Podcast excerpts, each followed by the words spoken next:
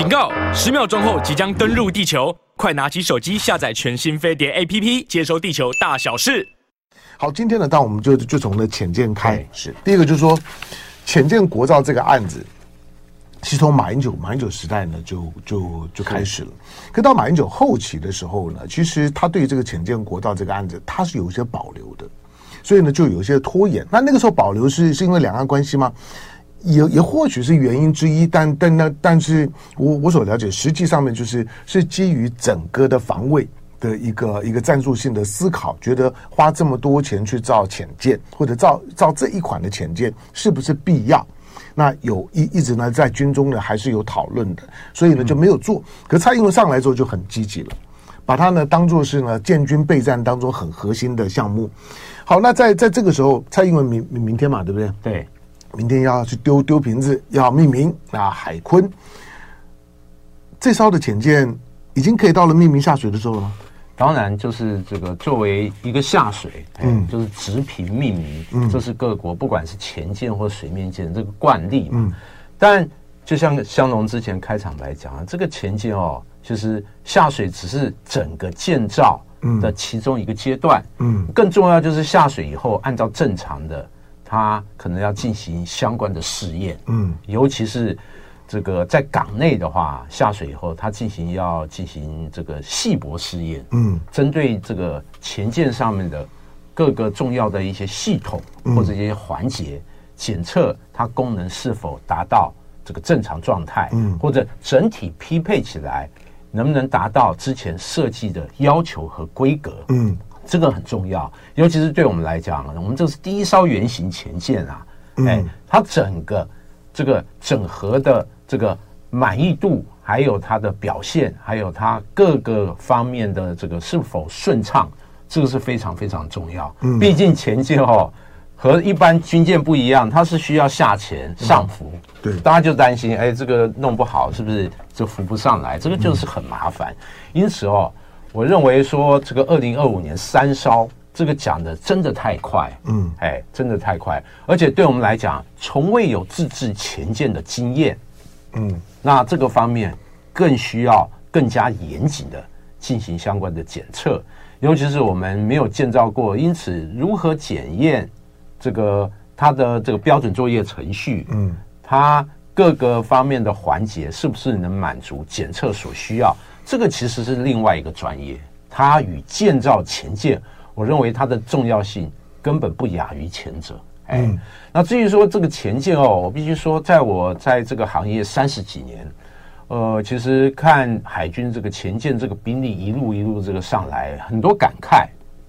尤其是现有四艘的前舰，大家都知道两艘嘎比级嘛，嗯，两艘剑龙级，我们军事记者其实有这呃这两期都上过。哎，而且之前我记得是阿扁时代，我们还随舰啊进行出海。呃，我记得那时候阿扁总统好像是做海龙海龙号，嗯，然后我们军事记者做这个海虎号，有有潜下去，所以有潜下去，有潜下去。哎，当时这个下 怕不怕？怕不怕？那个不怕啦。基本上有那么多重要的人物，就是有重要人物是回事啊，命命命只有一条啊。我们只是小小的螺丝钉，对不对？我们当时不怕。我想大官可能会怕，我们这个小小老百姓、小记者不会怕，因为他们比我们重要多了哦。但总体来讲，我们就是觉得，其实前舰确实是相关的海军人士跟我们再三的强调，我们这个需求前舰若渴啊，嗯，从两艘建龙级服以来，就不断向国外这个洽求洽购前舰，呃，特别是这个呃小布希政府时期哦，当时说要卖台湾八艘前舰，当时海军寄以厚望，但是后来因为这个考虑到各种问题，尤其是哦，他。这个价格非常不合理，以当时的报价来讲，因此这个采购没有成。但硬着头皮自制，其实海军里面这个对于这样的案子，就像香农讲的，这个有意见的很多。第一个就是主要考虑到，第一个就是说它的预算的排挤，就是你花了那么多钱，你采购或者你自制这样的前舰，嗯、你这个经费其实用于其他军种兵科，哎。或许能发挥更大的效果，嗯，尤其是这几天一个虎口营区开放，嗯、大家看到好热闹啊，一堆直升机，还有陆军的这个战甲车跑来跑去。虎口虎口的虎口从红中秋之后就没有开放过。是，大家这个赫然发现哦，参加操演除了这个陆航的直升机以外哦，嗯、陆军的现役包括坦克、装甲车、火炮。嗯都非常的老旧，嗯，我们的坦克、火炮在一九八零年代这个水平，嗯，那已经长时间没有进行，呃，外购新的装备或者升级都没有，因此哦，这个呃，对于前舰这样的一个这个项目花那么多钱下去，事实上很多这个军中的长官是有意见的。第二个就是整个专案来讲，他们的这个不只是金钱的预算成本很高，而且。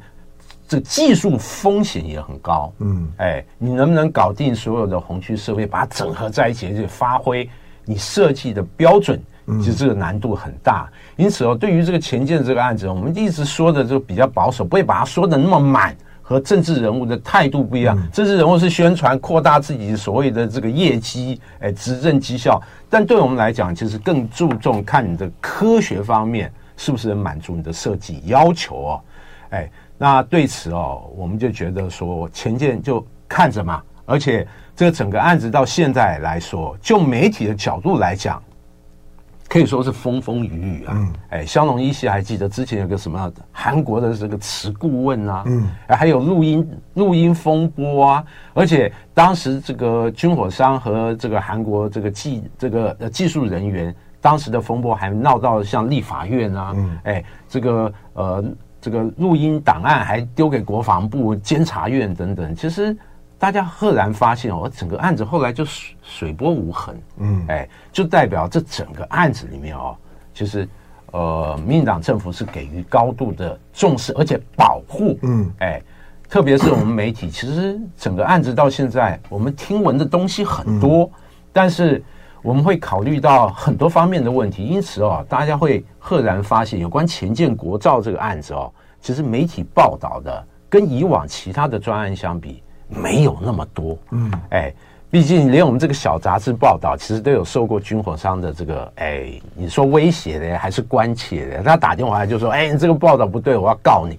诸如此类的。他有他有他有剧名吗？跟你说他。当然啊，他就当然就是讲他谁，他会说：“哎，你这个报道可能不实有问题，哎，你不一定要平衡报道，哎，要不然我们要怎么样怎么样？”其实很多媒体记者都有接到过关切的电话，嗯，哎，这就代表这个案子事实上。由于牵扯的范围很多，牵扯的利益很大，因此哦，我们可以发现，其实媒体对这个报道其实相对要有限很多，而且经常是几个特定的可能媒体或记者，哎，这个写这个相关的新闻报道，哎，而且它似乎让大家觉得哦，它一些指向性、导向性很高。主要就是宣传说啊，这个前舰这个案子啊进行很顺利啊，这个未来这个能满足海军需要，大概都是从这个方向来去这个论述哦。这代表就是说，这个案子事实上就我们所了解来讲，真是水真的好深好深啊。嗯，哎，好，那。这艘的潜舰，我我我现在现在看到的一些的讯息啦，它将来的主战装备红红区装备呢，MK 四八的重型鱼雷是啊，当然这个重重型鱼雷美美美国已经已经就卖卖卖给我们了。那这个当然从一个鱼雷的角度，水面下的一个攻击角角度来讲，这个重重重型鱼雷是是有点威威力的。是，但是。我们将来有有可能会有会有潜潜射型的导弹吗？呃，其实美国之前已经出售这个台湾这个鱼叉潜射的鱼叉这个导弹，嗯，也因此这个潜舰理论上来讲，它会配备像这 MK 四十八这个重型线导鱼雷，嗯、还有这个潜射式的鱼叉反舰飞弹，嗯、另外还可以根据任务的需要，那配备像水雷，嗯，那进行一个潜舰的布雷这个。主要的这个武器就是这三种。嗯，它和它和现在的解解放军的海军的海军的军力对比的时候呢，这个潜舰能发挥怎么样的作用？当然，潜舰哦是一个呃破坏性而且攻击性比较强的，逆中性比较好，逆中性很好。特别是台湾这个东部，哎，东部的这个海域其实水比较深。嗯，那对于反潜来讲哦，它的难度。哎就很大，而且台湾周边的海域其实是这个水文状况也比较复杂啊、哦，嗯、特别是我们之前搭军舰在东部出海，哇，这个呃。这个出港大概几百公尺，嗯，它的水深可能就两千多公尺以上哦，嗯，嗯哎，因此对于前舰这个在这个地区或海域活动，那是非常非常适合，哎，非常适合。那因此，你这个对国军来讲，拥有前舰可以让解放军海军可能要投注更多的资源，用于发展它相关的反潜的力量。那事实上，我们看解放军的反反潜力量，过去我们可以说是它一个比较大的弱点。嗯、但这几年我们经常在台湾附近演演练的都都是反潜。对对，这几年其实它这个部分拥有长足的进步。特别我们大家可以看到，嗯、这个国防部公布的这个台海周边空域的空勤，嗯，这个运八反潜机几乎每天都飞。没错，哎，它飞当然不是这个逛大街，当然是进行相关的训练之余，也进行相关的。哎，实际任务，然后收集相关的讯息。嗯，那反潜像这种反潜机，这个常态性的飞行或执行任务，它就是用于说收集相关的讯息。嗯，尤其是针对前舰，哎，那进行一个锁定或者进行一个它声纹的资料库的建立。这个对于战时反潜来讲。这个都是平常需要日积月累的功，这个耕耘，嗯，哎，让他在作战的时候才真正能发挥这个功能。特别是我们都知道，每艘潜舰它的声纹的特征都不一样，就像我们的指纹，声音都不一样，这个每个人都不一样。因此，像这种。平时就要做的事情啊，对于反潜来讲是一个非常核心而且关键的部分。而且，像解放军海军，包括护卫舰、驱逐舰，现在也是非常重视它的反潜力量，尤其是直二十服役以后哦，嗯，它的反潜直升机比较达到比较好。下一个，我们再来再来再来聊，再来聊聊最最近解解放军在附近的的活动。对，对。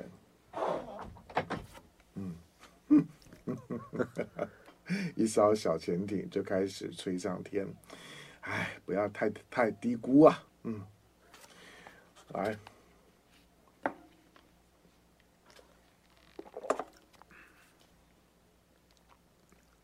来，其实我记得我访问过李喜明，李喜明对这个案子也很有意见，他认为应该把钱用在别的地方。对啊，就是就就是因为海军自己都有不同的意见，对，所以那个时候。那时候马政府的时代的后期呢，就还在做做很多的海海军的讨论，所以那个时候就没有很积极。对，我我昨天我昨天访问访问那个那个夏立言，那他他他是军政的副副部长嘛，对，呃，他也他也稍微谈到了这一个的这一段。那当然这个是一个，反正反正反正在因为这个这个这个其实他有他的政治用意，就是说。八艘的潜舰啊，对于民进党来讲，他要去巩固台独信信心这件事情来讲，当然是有意义的。对，第二个，民进党全力在培养他自己的本土产业，那军工产业是他的重重、嗯、重点。嗯、那你一定要要有能量嘛。嗯，要要有要要要有一些的，要有一些军工产业的能量。那八艘八艘潜舰，那多那多那多甜呐、啊！对，这当然是他要他要他要做的。所以就是民进党的思考，我我认为并不是属于属于纯军事的战战术层面的，是是军事层面。好，来八点四十一分四十六秒，你现在收听的飞碟播网飞碟早餐，我是谭家龙。好，明天明天反正蔡英文呢会去看，会会去呢丢瓶子，啊命命名下水，所以下水的意思就只是这一艘的潜舰的壳呢要离开陆地了，对，要。这个下这下水不是就开始有战力，就可以开始潜航，就就可以开开始呢做各种的西装，没有哈，就就只是他离开船坞要放到水里面了，放到水里面，当然呢先看正不正，会不会斜，会不会会不会会会不会翻，会不会什么，这些呢都是都是所有的就是说呢水面上的这些或者水面下的这些船舰呢，第一阶段就只是测下平衡感啊。原来原来所有的这些在电脑当中模拟计算出来的东西放到水里面的时候呢，准不准？啊，它的这些呢都还要经过经过最基本最叫做最基本的这个校正的动作。明天的下水大概就是这个意思。虽然它有名字，虽然丢瓶子了，可是我说那是一个政治性的动作。对民进党来来讲，这些的浅见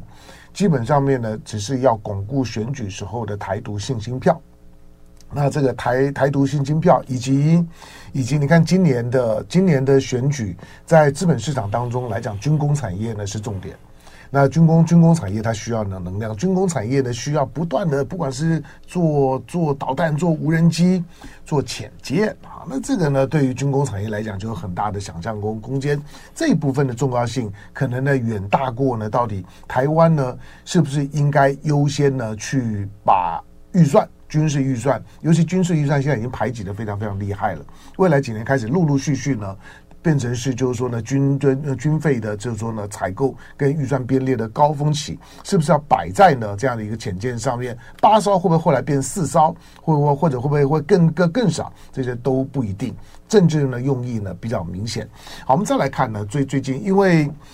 呃，这个跟跟的黄曙光就就没有关系了。但是国防部长邱国正。邱国正最最近的讲话，当然我不认为他是看图说说故事了。虽然我们看到的国防部每天所发布的军情动态，其实军情动态里面，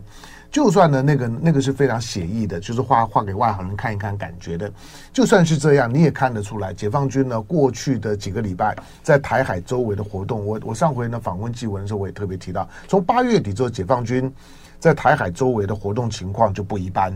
就是它的它的就是说呢，规格跟规模都不断的升高，而且到顶了，都已经单日超过一百架次的解放军的空空军。那其中呢，有四十几架次呢是过海峡中线，过了海峡中线之后呢，在中线以东靠近台湾的这这一侧的水停留非常久，基本上面已经呢在我们的禁航区的这个这这边边线的附近呢在活动了。好，那另外呢就是山东舰的出海，以及呢单日。二十艘次以上的解放军的水面的作战舰，在台海周围的活活动。我说了二十艘次，如果对台湾的海军的水面的作作战能力啊，大概就知道一艘盯一艘，大概就就接近饱和，可能还不够。就是我们还没有一艘盯一艘，同时有二十艘水面作战舰可以出海的可能性。好，因此呢，这样一个演训的情况呢，就看到邱国正部长呢，在面对媒体的时候呢，他说呢，就是说解解放军敌情有意。呃，这句话是什么意思？就是说它是个警告的意味吗？还是呢真的有风险？可是我坦白讲，我也最最最近几天也有人托梦给个给我，那个托梦 托梦给我的内容就是说，就是说啊，蔡英文根本就不担心，对，因为我们的我们的我们的国安高高层呢，他们在开会的时候说呢，解放军呢没有要动手的迹迹象，如果没有要动手的迹象，那邱国正这样讲，不是把大家吓死吗？我觉得哦，其实解放军这样做，当然是有目前美中台三边这个政治互动关系的一个缩影啊，它就是彰显这个对台海这个议题是中国的核心利益，在军事上的准备必须要做。那另外一个，其实我觉得，呃，我喜欢看历史故事哦，特别喜欢看以前历朝历代一些这个很多方面的事情。其实之前我就跟一个朋友聊到，大家把这个状况和中国历史上。一些朝代，哎，其实某些情节有点像，嗯，特别大家注意到隋和陈，大家知道之前是南北朝嘛，嗯，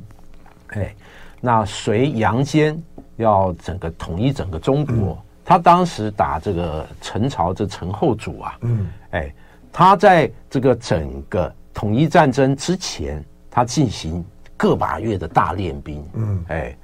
然后这个据说集结五十万人，在很多方向不断练兵。哎，刚开始先弄得陈朝哇非常紧张哦，是不是这个准备要打仗？哎，结果久了以后，那陈就放生了这个呃这个警戒，再加上他有一些和平攻势，就是哎呀，我们这个演习的时候我不犯秋毫啊，哎，我不会这个我部队不会对你民平民有些什么伤害。哎，结果。大军一发，结果人家就是陈后来的下场的结局就是这样。我认为哦，解放军这一阵子对于台海这个比较高度这个紧绷的状况，那颇有那时候的味道。就久了以后，台湾的不管是这个军方。哎，或者民间，哎、嗯，慢慢习惯，慢慢放松警戒，疲了，对，疲了，你就觉得啊，没什么。这跟这跟明阳明阳的这个大火是一样。他说我们听到警报声，以为是演习啊，是。因为他常常在演习啊，啊，演习大这演习大家知道演习就坐坐坐在那边，结果这一次的警报声是真的，真的时候呢，没有没有几秒就炸了。确实，特别是。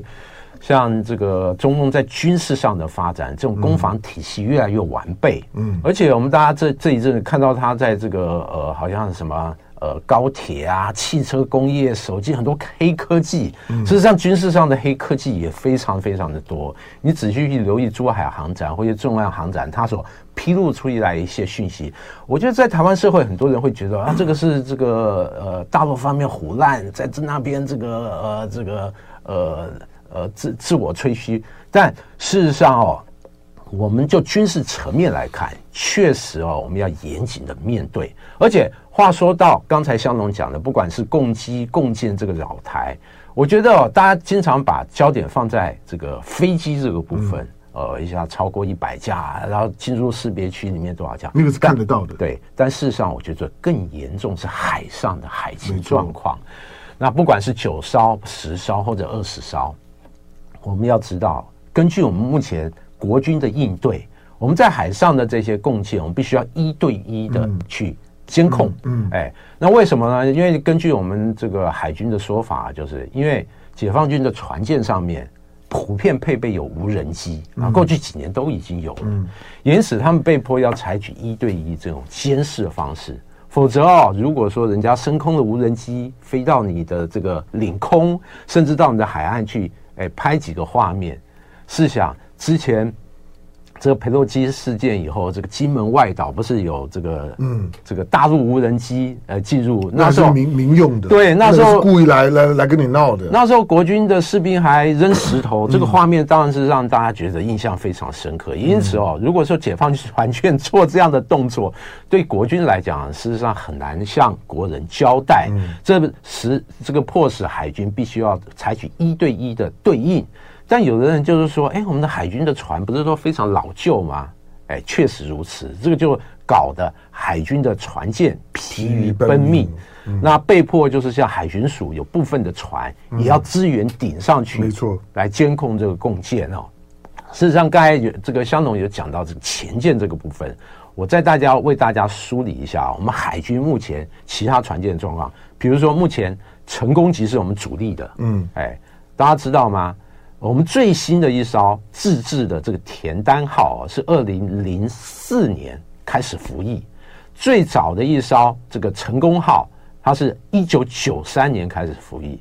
都已经二十年了，嗯，有的要逼近三十年，然后这些船舰到目前为止没有经过一个重大的性能升级，嗯，因此哦，对比解放军 海军这些包括护卫舰、驱逐舰来讲，我们这海军的船舰也确实。比较老旧，而且护卫舰它零零零五四 B 已经到了六六千多多吨了，是，是 那个那个那个那个抵我一烧抵抵两烧啊！当然，这个零五零五四 B 还没服役嘛，对啊，哎，但其他广泛来讲，这些船这个舰龄都是十年以内，嗯、而且在综合性能来讲，对于。国军这些海军船舰来讲，都有一些压倒性的优势，特别是可能领先我们一代或半代以上哦。嗯，对于我们海军这个压力来讲，这是无与伦比。嗯，当然海军也有一些造舰计划，但是就目前我们是摊开来的一些这个专案来讲，都是缓不聚集。嗯，特别是我们注意到两艘轻型巡防舰，哎，那两年内要造出来，造出来以后还不是大量建造哦，嗯，我们还要检测它相关的性能，就像潜舰一样。哎，刚才香龙讲到这前舰呃下水，事实上，我们根据之前媒体披露的韩国技代或技术人员给我们的建议，我们这艘潜舰其实应该作为训练用的潜舰，嗯，主要是检测它本身综合设计指标性能能不能达到水平。他们认为，如果用于作战，哎，它可能存在比较高的技术风险，嗯，因为毕竟这艘船是拿来你进行相关的试验检验。你的建造工艺啊，系统整合啊，嗯、你的功能性能能不能达到你的设计的要求，是否正常？如果不正常，我在下一艘建造的潜舰，我可以进行修改补强。也因此哦，这就是为什么说，对于这一艘原型舰，我们要比较保守务实的来面对，不要把它想的哇，这个好像变成这个倚天剑屠龙刀这种、啊，世界第一这样。这个就是违背了科学的这个常态和常理了。嗯、哎，那就像是就像是航航母辽宁舰呢，它基本上面就是培培训是它的最主要功能。但它它也有它的战力啦，但是但在角色上面来讲呢，它作为航母战力的培训舰的训练舰呢，大概是它最最主要的功能。所以你现在看到的山东舰的山山东舰出海表现的机会呢，比辽宁舰的频率呢就高很多。大概呢是是这个逻辑。好，那我们现在在看到的解放军的这些的活动，因为因为在现在现在已经到九月底了嘛，十月以后呢，大概海上活活动多少呢，就会就就会呢开始会降温，哈，就风浪啊各方面的因素。可是你光看八九月份啊，比如说比如说美国的驱呃驱逐舰呢又来了一次，美国的驱逐舰呢今年到现在为为止只来了三三次吧。以以这个频率来看，它今年一定创创创创新低。他在过去最多时候一年来十一次，那去年呢已经已经是创下六年些新低，今年可能还会再创低。就是台海，不管我我们是怎么想，不管美国人是怎么讲的，就是解放军呢在把再把就是说呢，美国以及美国的盟友们所谓的自由航行，不管他嘴巴上面怎么叫，可是他慢慢的被挤挤出台湾海峡。慢慢被挤出第一岛链的事情是正在发发生的。你从他的活动的频率以及活动的时候呢，几乎一定会受到跟监，甚至于呢很严肃的干扰。不管是在南南海的那种的鬼切啦，或者是或者是在在台海的拼拼拼刺刀那种呢，一年只要来来个一两回那种画面感的震撼，那个呢都会呢都会呢导致呢彼此之间的军事紧张。好，那之后呢就是呢解放军的军演。军演的部分，我们听邱国正讲话的时候呢，有有有两个比较明确的指示，一个就是山东舰呢从巴士海峡出来，在台湾东侧海域的这一次的演训，他认为是山东舰呢当做是一个一个航母作战的假想敌。他是扮演一个假想敌的角的角色呢，是解放军的攻攻防。那攻方呢是是呢派出来的这些的水面的作作战舰，有一些呢是配属了山东舰的护卫舰，以及呢从从呢本土为依托呢所所出动的这些呢这些解放军的战机，对航母战战斗群呢所进行的饱和性的攻击。另外一个呢就是在东山岛附近的那个大陈岛。大陈岛的那个两两栖作战的演演练，我看不太懂。哎，那个那个地方不就是解放军海海军的解解放军的，就是说呢，陆战队做两两栖登陆演练的地方吗？对，那这有什么特特别值得讲的？其实哦，只要在台海这个地区哦，那解放军进行两栖登陆演习，嗯、国军都是高度这个面对哦，非常严肃面对。因为对于我们过去以来这个台海防卫作战，嗯、始终把这个。